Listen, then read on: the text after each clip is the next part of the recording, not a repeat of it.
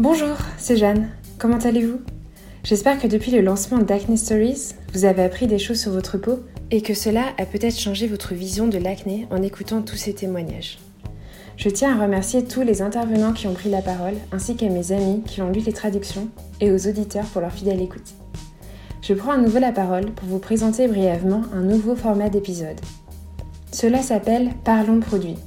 L'objectif, c'est d'identifier votre type de peau pour ensuite choisir une routine soin la plus adaptée possible, afin d'avoir un maximum de résultats.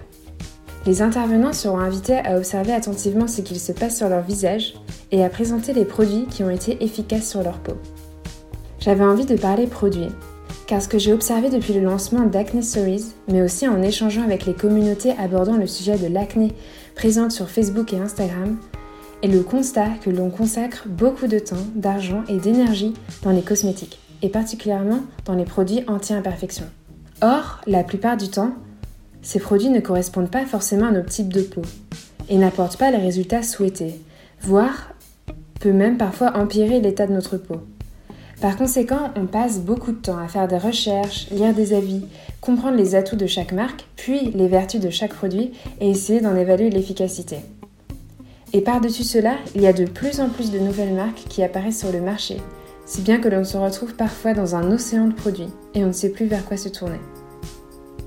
Dans un premier temps, je pense qu'il est important de définir son type de peau, de l'observer quotidiennement et de prendre note de son comportement en quelque sorte.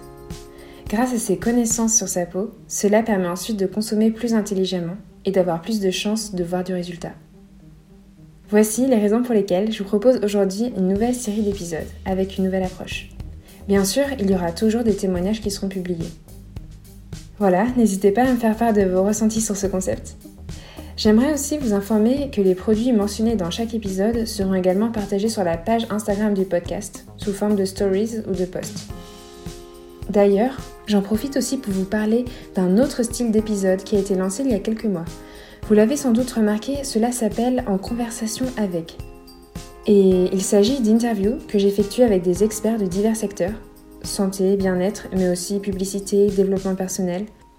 Le but ici, c'est de partager des connaissances et de mener des réflexions et des débats sur la beauté, la peau et la société en général. Voilà, si vous avez des suggestions à faire sur tout cela, n'hésitez pas. À très bientôt